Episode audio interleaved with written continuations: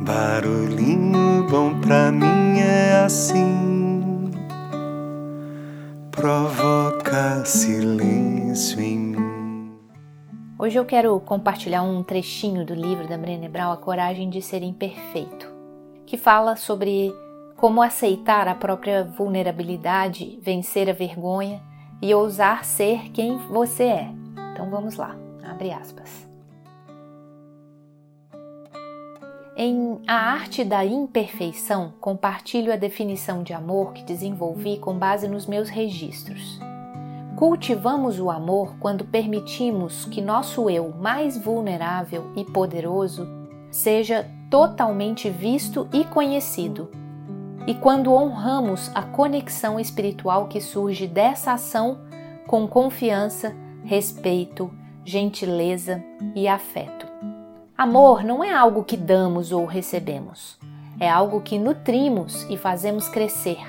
Um vínculo que só pode ser cultivado entre duas pessoas quando já existe dentro de cada uma delas. Só podemos amar alguém na medida em que amamos a nós mesmos. Vergonha, culpa, desrespeito, traição e negação de afeto danificam as raízes que fazem o amor crescer. O amor só consegue sobreviver a essas agressões se elas forem reconhecidas, curadas e não acontecerem com frequência. Desenvolver essa definição de amor foi uma das tarefas mais difíceis que já tive. Profissionalmente, parecia pretensioso tentar definir algo tão grande e importante como o amor. Essa sempre me pareceu uma incumbência de poetas e artistas. Minha motivação não era esgotar o assunto, mas iniciar uma conversa sobre o que precisamos e queremos do amor. Confesso que combati os dados da pesquisa com todas as minhas forças. Eu ouvia repetidamente dos participantes que o amor próprio era um pré-requisito para amar os outros, e eu detestava isso. Às vezes é muito mais fácil amar Steve e as crianças do que amar a mim mesma. É muito mais fácil aceitar suas peculiaridades e excentricidades do que praticar o amor próprio convivendo todos os dias com meus enormes defeitos.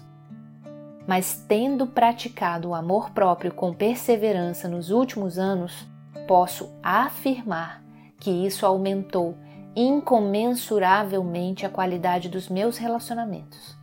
Ao amar a mim mesma, ganhei coragem para me mostrar e ficar vulnerável de maneiras novas, e é disso que se trata o amor.